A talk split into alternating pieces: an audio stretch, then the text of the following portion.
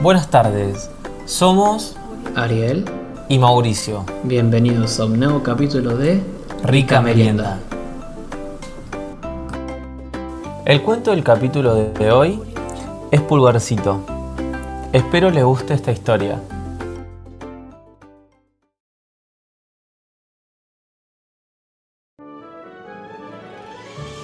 Pulgarcito era un niño que había nacido tan pequeño como un dedo meñique.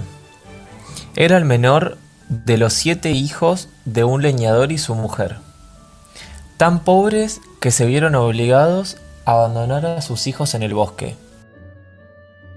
Llegado el momento, Pulgarcito, que había oído el plan de sus padres, fue dejando caer piedras blancas por el camino y así él y sus hermanos pudieron volver a su casa justo cuando un golpe de suerte había mejorado la economía de sus padres.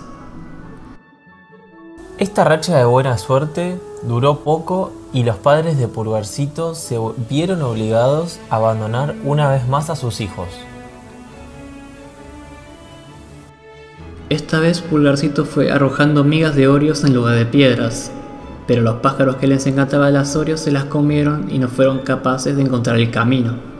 Así que se vieron obligados a dar vueltas por el bosque hasta llegar a una casa que resultó ser la de un ogro, que vivía con su mujer y sus siete hijas.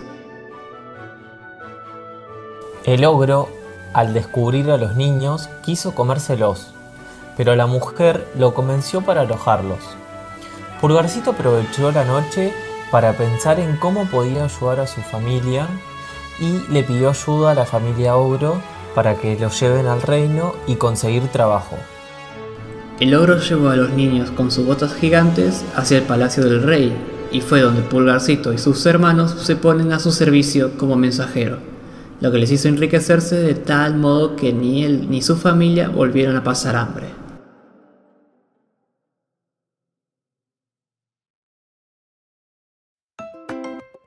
Los niños, a la hora de pensar en una rica merienda y escuchar sus cuentos favoritos, eligen comer Oreo.